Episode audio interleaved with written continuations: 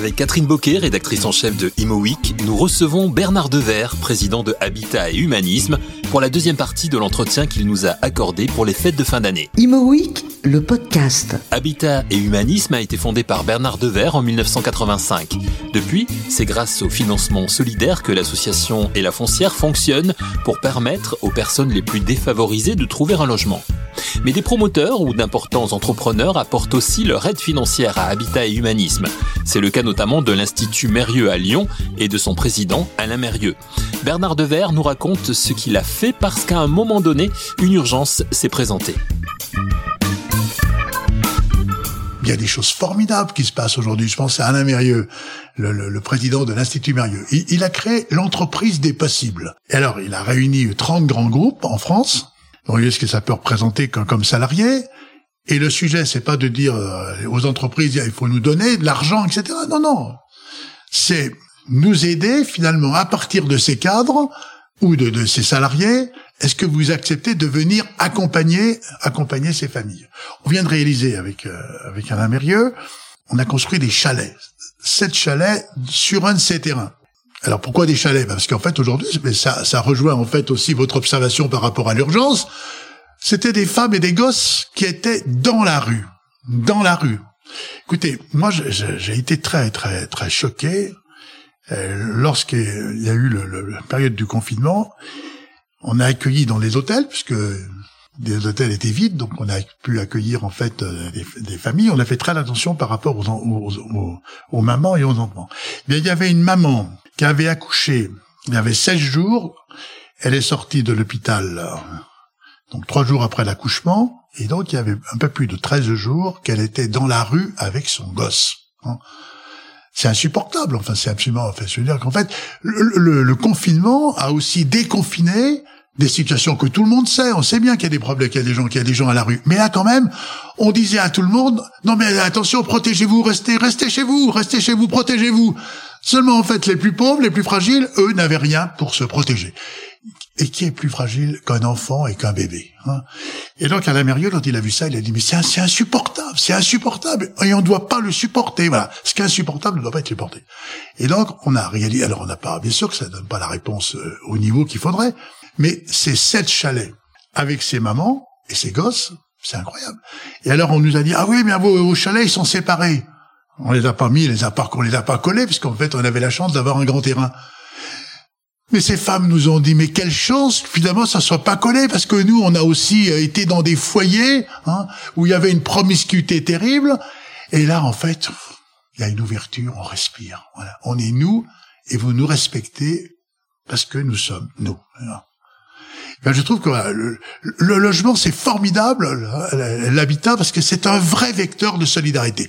Et que cette société où la, la cohésion sociale, elle est rongée, elle est un peu déchirée, elle ne sera retissée que si, en fait, on a des politiques nouvelles par rapport à la question du logement cette solidarité qui transpire et qui, qui, qui vous anime, euh, elle, elle, elle, contamine, j'allais dire aussi, euh, le monde de l'immobilier parfois. Je, je vois, j'ai vu hier que Kaufmann et Broad s'étaient engagés aussi euh, sur une opération en bail réel solidaire pour euh, pour des personnes euh, en difficulté. Est-ce qu'il y a des promoteurs qui s'engagent comme ça à vos côtés et comment ça se passe? Ah oui, alors je crois. merci pour cette cette interrogation parce qu'en fait, le monde de la promotion a beaucoup changé. Et il y a vraiment des femmes et des hommes de grande qualité. Kaufman Emerald, il y a aussi euh, Nexity qui a créé en fait oui, euh, Nexity, ouais, non-profit, hein, non-profit. Et donc on, on travaille avec euh, Nexity sur des, des pensions de famille, c'est-à-dire qu'en fait ils nous à prix, à, prix coûtant en fait hein, pour pour des maisons, pour des populations de grande fragilité. Il y a Altarea Cogedim aussi, hein, qui avec notamment tout un développement sur la question en fait euh, de l'habitat intergénérationnel, hein, l'habitat inclusif, qui s'est beaucoup investi. Et puis avec ces promoteurs qui ont un vrai savoir-faire, hein, qui ont un vrai savoir-faire, il n'y a pas simplement une aide financière. en fait, elle est nécessaire, mais elle n'est pas que financière. Elle, elle, est aussi en fait, ils ont ce savoir-faire, comment on peut le partager et que les associations, on a aussi un certain savoir-faire. On n'a pas le même, mais en tout cas, on a un certain savoir-faire. Et donc, euh, quand en fait on arrive à relier ces savoir-faire, eh bien, ça donne des perspectives nouvelles. Le financement solidaire comme solution à la crise économique consécutive à la crise sanitaire. Tout le monde y trouve son compte, les épargnants investisseurs et les personnes défavorisées qui du coup bénéficient de l'aide que peut apporter par exemple l'association Habitat et Humanisme. Un label ISR, investissement socialement responsable, vient d'être créé pour accompagner justement les produits d'épargne solidaire. Catherine Boquet a voulu faire le lien entre ce label et l'action d'Habitat et Humanisme vis-à-vis de ces investisseurs solidaires. Oui, c'est un logement d'abord. C'est chalet, ça. C'est un permis de construire qu'on appelle un permis de construire précaire. Hein. Mm-hmm. Donc il est demandé pour pour deux années. Ça sera sans doute un petit peu plus long, mais en fait, en tout cas, il est donné pour deux années. Les élus qui étaient au départ, en fait, très très réservés, genre oh là là, des chalets, enfin, etc. Bon, mais là, comme ça a été demandé par un monsieur Mérieux, enfin, effectivement, euh, ça a quand même facilité beaucoup, beaucoup les choses, hein, effectivement. Mais il y a un accompagnement qui s'est mis en place, c'est-à-dire que la, la, personne, la maman qui est rentrée avec ses enfants dans, dans le chalet, elle n'est pas laissée là, puis en disant, bah, on verra dans deux ans. Non, non, on, bah, à partir de là, à partir de l'habitat, se met en place tout un parcours qui est un parcours de formation, de qualification professionnelle. Il faut d'abord, il faut que la personne, faut un peu découvrir finalement quelles sont ses appétences, euh, finalement euh, justement ces talents qui sont des talents cachés pour pouvoir véritablement les réveiller. Et puis voilà, ces personnes ne resteront pas naturellement dix ans en fait, aujourd'hui cinq ans même dans ces chalets en fait. Euh, il faudra, elles vont trouver. C'est un lieu, c'est un lieu ça, c'est un lieu source. Hein, qui est d'abord qui est beau parce que le terrain il est beau. je trouve c'est important en fait aussi. Hein. Et, et à partir de là, va se construire un projet, un projet d'humanité. Alors on le sait, euh, le mal logement, euh, malgré tout ce qui est entrepris, va croissant. Euh, on sait aussi que ce qui se passe dans le monde, je parle du réchauffement climatique, je pense des guerres, je pense de, de la détresse économique, va faire qu'il y aura de plus en plus de migration. Il y a Paul Virilio naguère qui l'a bien montré. Comment est-ce qu'on fait aujourd'hui pour à la fois construire et accueillir et loger tous ceux qui en ont besoin? Et en même temps, euh, c'est un peu euh, opportun de dire ça, mais en même temps, euh, ne pas contribuer au réchauffement climatique, ne pas artificialiser, ne pas polluer et ne pas gêner ceux qui ne veulent pas qu'on construise trop près de chez. Enfin, comment on fait pour conjuguer tout ça en fait? Je crois qu'il doit y avoir quand même en fait des, des priorités. Il faut d'abord, je crois qu'il faut protéger la planète, hein, effectivement, et il faut aussi protéger protéger les personnes. Protéger la planète, euh, l'habitat peut apporter en fait aujourd'hui la façon dont on va construire, où on va réhabiliter les logements, ça va réduire en fait aussi euh, beaucoup hein, ces, ces nuisances.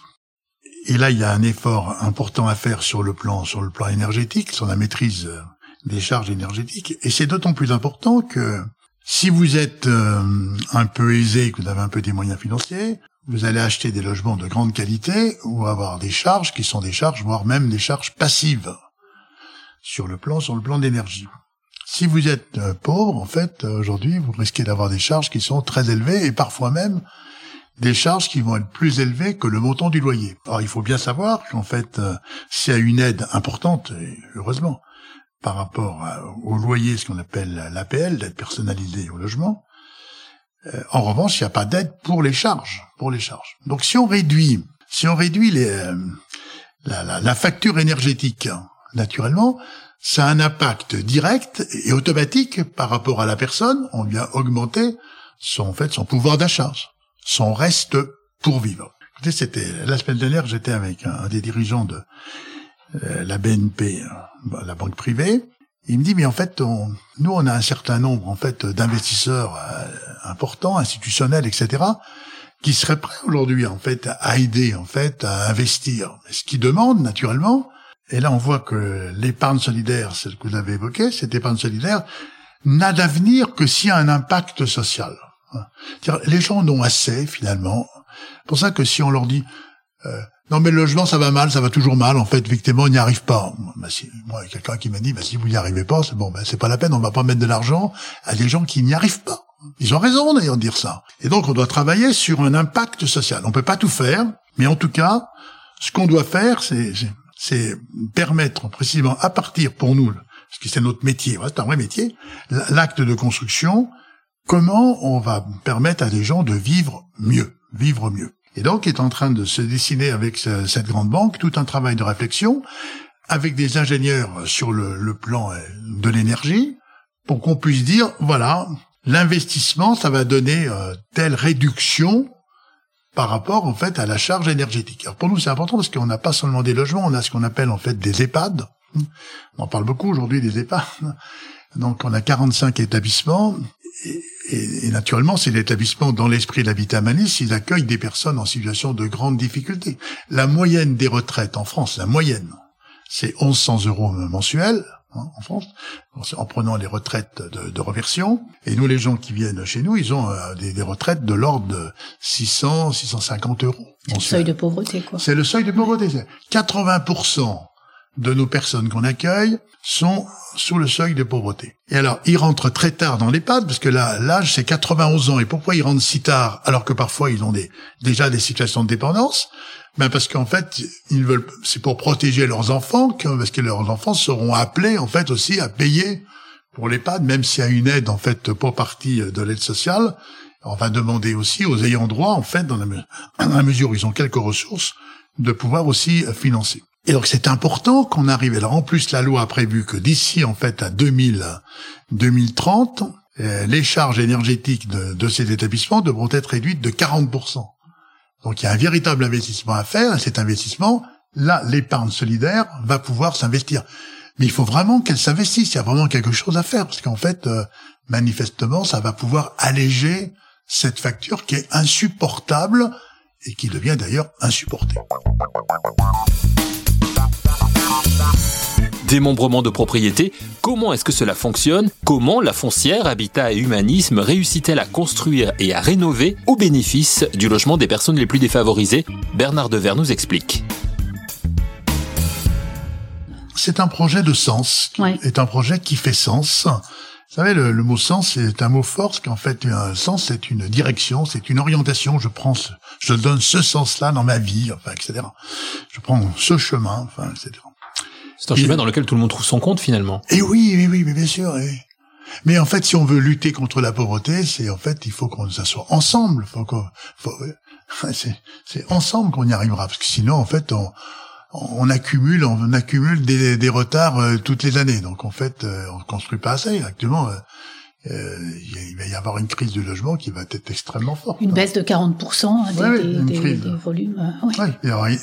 Et, et, comme toujours, quand il y a des crises, quels sont ceux qui sont le, le frappé le plus fort? C'est les plus, c'est les plus pauvres. Hein. Euh, la crise sanitaire, ça s'est arrêté pour tout le monde, mais entre ceux qui habitent ce quartier où vous nous recevez aujourd'hui et ceux qui habitent en fait euh, dans des quartiers très ghettoisés, c'est pas la même chose.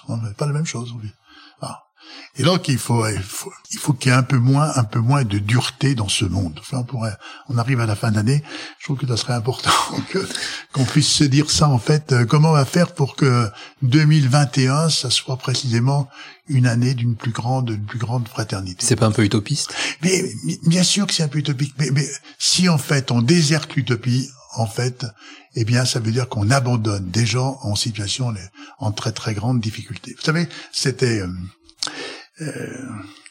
c'est Régis Debray dans ce dans ce livre Moment fraternité. Il dit en fait la fraternité, oh là, on l'a un peu tous oublié, etc. Alors il dit mais c'est une vieille dame et cette vieille dame elle fait tapisserie.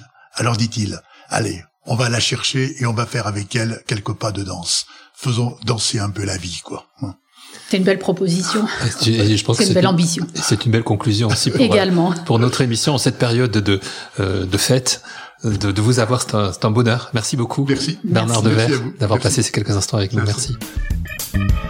Une très belle conclusion pleine d'espoir et nous en avons besoin dans cette période troublée de crise sanitaire et économique. Merci à Bernard Devers, président de Habitat et Humanisme, et à Catherine Boquet, rédactrice en chef de Imo Week. À très vite pour un nouveau numéro de Imo Week, le podcast.